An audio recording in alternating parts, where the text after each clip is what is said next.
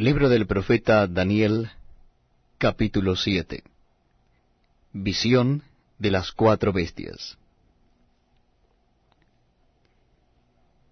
En el primer año de Belsasar, rey de Babilonia, tuvo Daniel un sueño y visiones de su cabeza mientras estaba en su lecho. Luego escribió el sueño y relató lo principal del asunto. Daniel dijo, Miraba yo en mi visión de noche, y he aquí que los cuatro vientos del cielo combatían en el gran mar. Y cuatro bestias grandes, diferentes la una de la otra, subían del mar. La primera era como león, y tenía alas de águila.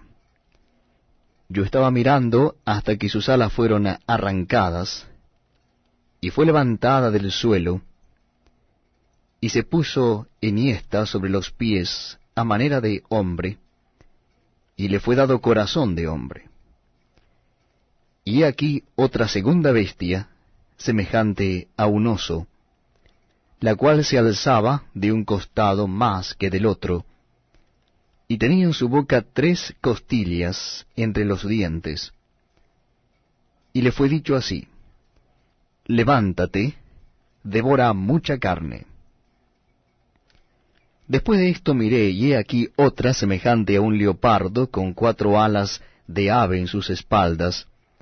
Tenía también esta bestia cuatro cabezas, y le fue dado dominio. Después de esto miraba yo, en las visiones de la noche, y aquí la cuarta bestia espantosa y terrible, y en gran manera fuerte, la cual tenía unos dientes grandes de hierro, devoraba y desmenuzaba, y las sobras hollaba con sus pies, y era muy diferente de todas las bestias que vi antes de ella, y tenía diez cuernos. Mientras yo contemplaba los cuernos, he aquí que otro cuerno pequeño salía entre ellos, y delante de él fueron arrancados tres cuernos de los primeros. Y he aquí este cuerno tenía ojos como de hombre, y una boca que hablaba grandes cosas. Estuve mirando hasta que fueron puestos tronos, y se sentó un anciano de días, cuyo vestido era blanco como la nieve y el pelo de su cabeza como lana limpia. Su trono llama de fuego, y las ruedas del mismo fuego ardiente. Un río de fuego procedía y salía de delante de él, millares de millares le servían, y millones de millones asistían delante de él. El juez se sentó, y los libros fueron abiertos. Yo entonces miraba a causa del sonido de las grandes palabras que hablaba el cuerno. Miraba hasta que mataron a la bestia, y su cuerpo fue destrozado y entregado para ser quemado en el fuego. Habían también quitado a las otras bestias su dominio, pero les había sido prolongada la vida hasta cierto tiempo. Miraba yo en la visión de la noche, y aquí con las nubes del cielo venía uno como un hijo de hombre, que vino hasta el anciano de días, y le hicieron acercarse delante de él. Y le fue dado dominio, gloria y reino para que todos los pueblos, naciones y lenguas le sirvieran. Su dominio es dominio eterno, que nunca pasará, y su reino como que no será destruido. Se me turbó el espíritu a mí. Daniel, en medio de mi cuerpo, y las visiones de mi cabeza me asombraron. Me acerqué a uno de los que asistían y le pregunté la verdad acerca de todo esto. Y me habló y me hizo conocer la interpretación de las cosas. Estas cuatro grandes bestias son cuatro reyes que se levantarán en la tierra. Después recibirán el reino de los santos del Altísimo, y poseerán el reino hasta el siglo, eternamente y para siempre. Entonces tuve deseo de saber la verdad acerca de la cuarta bestia, que era tan diferente de todas las otras, espantosa en gran manera, que tenía dientes de hierro y uñas de bronce, que devoraba y desmenuzaba, y las obras hollaba con sus pies. Asimismo acerca de los diez cuernos que tenía en su cabeza y del otro que le había salido, delante del cual habían caído tres. Y este mismo cuerno tenía ojos y boca que hablaba grandes cosas, y parecía más grande que sus compañeros. Y veía yo que este cuerno hacía guerra contra los santos y los vencía, hasta que vino el anciano de días, y se dio el juicio a los santos del Altísimo, y llegó el tiempo y los santos recibieron el reino. Dijo así, La cuarta bestia será un cuarto reino en la tierra, el cual será diferente de todos los otros reinos, y en toda la tierra devorará, trillará y despedazará. Y los diez cuernos significan que de aquel reino se levantarán diez reyes, y tras ellos se levantará otro, el cual será diferente de los primeros, y a tres reyes derribará y hablará palabras contra el Altísimo, y a los santos del Altísimo quebrantará, y pensará en cambiar los tiempos y la ley, y serán entregados en su mano hasta tiempo y tiempos y medio tiempo. Pero se sentará el juez, y le quitarán su dominio, para que sea destruido y arruinado hasta el fin. Y que el reino y el dominio y la majestad de los reinos debajo de todo el cielo sea dado al pueblo de los santos del Altísimo, cuyo reino es reino eterno, y todos los dominios le servirán y obedecerán. Aquí fue el fin de sus palabras. En cuanto a mí, Daniel, mis pensamientos me turbaron y mi rostro se demudó, pero guardé el asunto en mi corazón. Libro del profeta Daniel capítulo 8 Visión del carnero y del macho cabrío. En el año tercero del reinado del rey Belsasar, me apareció una visión a mí, Daniel, después de aquella que me había aparecido antes. Vi en visión, y cuando la vi yo estaba en Susa, que es la capital del reino en la provincia de Elam. Vi pues en visión estando junto al río Ulai. Alcé los ojos y miré, y aquí un carnero que estaba delante del río, y tenía dos cuernos, y aunque los cuernos eran altos, uno era más alto que el otro, y el más alto creció después. Vi que el carnero hería con los cuernos al poniente, al norte y al sur, y que ninguna bestia podía parar delante de él, ni había quien escapase de su poder, y hacía conforme a su voluntad, y se engrandecía. Mientras yo consideraba esto, he aquí un macho cabrío venía del lado del poniente sobre la faz de toda la tierra, sin tocar tierra, y aquel macho cabrío tenía un cuerno notable entre sus ojos. Y vino hasta el carnero de dos cuernos, que yo había visto en la ribera del río, y corrió contra él con la furia de su fuerza. Y lo vi que llegó junto al carnero, y se levantó contra él y lo hirió. Y le quebró sus dos cuernos, y el carnero no tenía fuerza para pararse delante de él. Lo derribó por tanto en tierra, y lo pisoteó, y no hubo quien librase al carnero de su poder. Y el macho cabrío se engrandeció sobremanera. Pero estando en su mayor fuerza, aquel gran cuerno fue quebrado y en su lugar salieron otros cuatro cuernos notables hacia los cuatro vientos del cielo. Y de uno de ellos salió un cuerno pequeño, que creció mucho al sur y al oriente, y hacia la tierra gloriosa, y se engrandeció hasta el ejército del cielo, y parte del ejército y de las estrellas echó por tierra y las pisoteó aún se engrandeció contra el príncipe de los ejércitos, y por él fue quitado el continuo sacrificio, y el lugar de su santuario fue echado por tierra.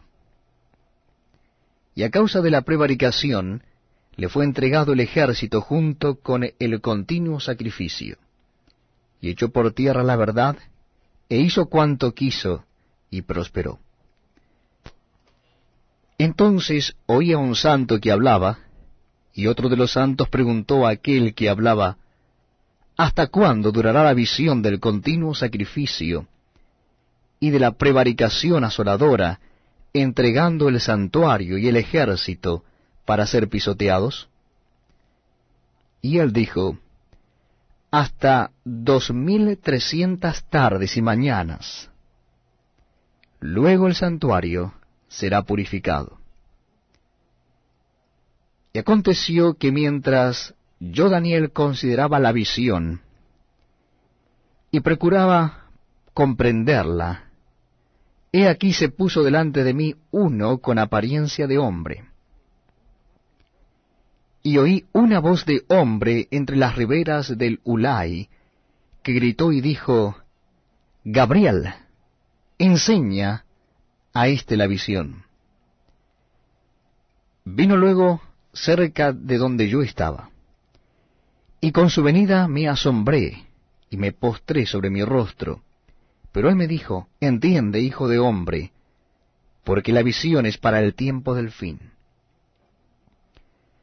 Mientras él hablaba conmigo, caí dormido en tierra sobre mi rostro, y él me tocó y me hizo estar en pie, y dijo, He aquí, yo te enseñaré lo que ha de venir al fin de la ira, porque eso es para el tiempo del fin. En cuanto al carnero que viste, que tenía dos cuernos, estos son los reyes de Media y de Persia. El macho cabrío es el rey de Grecia, y el cuerno grande que tenía entre sus ojos es el rey primero. Y en cuanto al cuerno que fue quebrado, y sucedieron cuatro en su lugar, significa que cuatro reinos se levantarán de esa nación, aunque no con la fuerza de él. Y al fin del reinado de estos, cuando los transgresores lleguen al colmo, se levantará un rey altivo, de rostro y entendido en enigmas y su poder se fortalecerá mas no con fuerza propia, y causará grandes ruinas, y prosperará, y hará arbitrariamente, y destruirá a los fuertes y al pueblo de los santos. Con su sagacidad hará prosperar el engaño en su mano, y en su corazón se engrandecerá, y sin aviso destruirá a muchos, y se levantará contra el príncipe de los príncipes, pero será quebrantado, aunque no por mano humana. La visión de las tardes y mañanas que se ha referido es verdadera, y tú guarda la visión, porque es para muchos días. Y yo, Daniel, quedé quebrantado, y estuve enfermo algunos días, y cuando convalecí, atendí los negocios del rey, pero estaba espantado a causa de la visión, y no la entendía. Libro del profeta Daniel, capítulo 9. Oración de Daniel por su pueblo. En el año primero de Darío, hijo de Asuero, de la nación de los Medos que vino a ser rey sobre el reino de los Caldeos, en el año primero de su reinado, yo Daniel miré atentamente en los libros el número de los años de que habló Jehová al profeta Jeremías, que habían de cumplirse las desolaciones de Jerusalén en setenta años. Y volví mi rostro a Dios el Señor, buscándole en oración y ruego, en ayuno, silicio y ceniza. Y oré a Jehová mi Dios, e hice confesión diciendo, Ahora Señor Dios grande, digno de ser temido, que guardas el pacto y la misericordia con los que te aman y guardan tus mandamientos. Hemos pecado, hemos cometido iniquidad, hemos hecho impíamente, y hemos sido rebeldes, y nos hemos apartado de tus mandamientos y de tus ordenanzas. No hemos obedecido a tus siervos los profetas, que en tu nombre hablaron a nuestros reyes, a nuestros príncipes, a nuestros padres, y a todo el pueblo de la tierra. Tuya es, Señor, la justicia, y nuestra la confusión de rostro. Como en el día de hoy lleva todo hombre de Judá, los moradores de Jerusalén y todo Israel, los de cerca y los de lejos, en todas las tierras a donde los has echado a causa de su rebelión con que se rebelaron contra ti. Oh Jehová, nuestra es la confusión de rostro, de nuestros reyes, de nuestros príncipes y de nuestros padres, porque contra ti pecamos. De Jehová nuestro Dios es el tener misericordia y el perdonar, aunque contra él nos hemos rebelado, y no obedecimos a la voz de Jehová nuestro Dios para andar en sus leyes que él puso delante de nosotros por medio de sus siervos los profetas. Todo Israel traspasó su ley apartándose para no obedecer tu voz, por lo cual ha caído sobre nosotros la maldición y el juramento que está escrito en la ley de Moisés, siervo de Dios, porque contra él pecamos. Y él ha cumplido la palabra que habló contra nosotros y contra nuestros jefes que nos gobernaron, trayendo sobre nosotros tan grande mal, pues nunca fue hecho debajo del cielo nada semejante a lo que se ha hecho contra Jerusalén. Conforme está escrito en la ley de Moisés, todo este mal vino sobre nosotros, y no hemos implorado el favor de Jehová nuestro Dios para convertirnos de nuestras maldades y entender tu verdad. Por tanto, Jehová veló sobre el mal y lo trajo sobre nosotros, porque justo es Jehová nuestro Dios en todas sus obras que ha hecho, porque no obedecimos a su voz. Ahora pues, Señor Dios nuestro, que sacaste tu pueblo de la tierra de Egipto con mano poderosa, y te hiciste renombre cual lo tienes hoy, hemos pecado, hemos hecho impíamente. Oh Señor, conforme a todos tus actos de justicia. Apártese ahora tu ira y tu furor de sobre tu ciudad de Jerusalén, tu santo monte, porque a causa de nuestros pecados y por la maldad de nuestros padres, Jerusalén y tu pueblo, sobre el oprobio de todos en derredor nuestro. Ahora pues, Dios nuestro, oye la oración de tu siervo y sus ruegos y haz que tu rostro resplandezca sobre tu santuario asolado por amor del Señor. Inclina, oh Dios mío, tu oído y oye.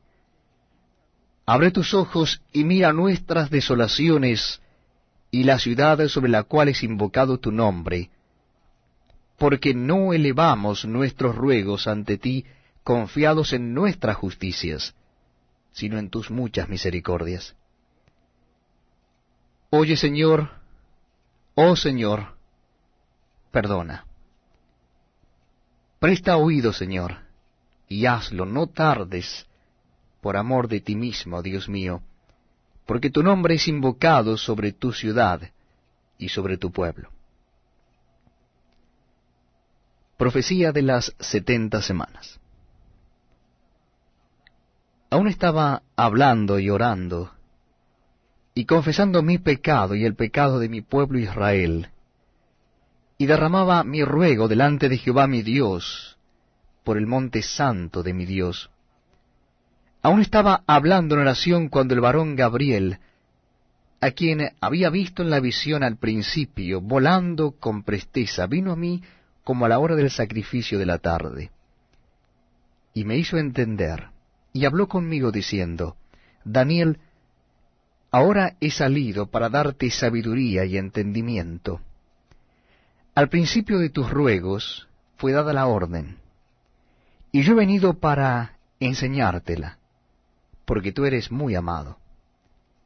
Entiende, pues, la orden y entiende la visión. Setenta semanas están determinadas sobre tu pueblo y sobre tu santa ciudad, para terminar la prevaricación y poner fin al pecado, y expiar la iniquidad, para traer la justicia perdurable, y sellar la visión y la profecía, y ungir al santo de los santos. Sabe, pues, y entiende que desde la salida de la orden para restaurar y edificar a Jerusalén hasta el Mesías príncipe, habrá siete semanas. Y sesenta semanas y dos semanas se volverá a edificar la plaza y el muro en tiempos angustiosos. Y después de las sesenta y dos semanas, se quitará la vida al Mesías, mas no por sí. Y el pueblo de un príncipe que ha de venir destruirá la ciudad y el santuario, y su fin será con inundación, y hasta el fin de la guerra durarán las devastaciones. Y por otra semana confirmará el pacto con muchos. A la mitad de la semana hará cesar el sacrificio y la ofrenda.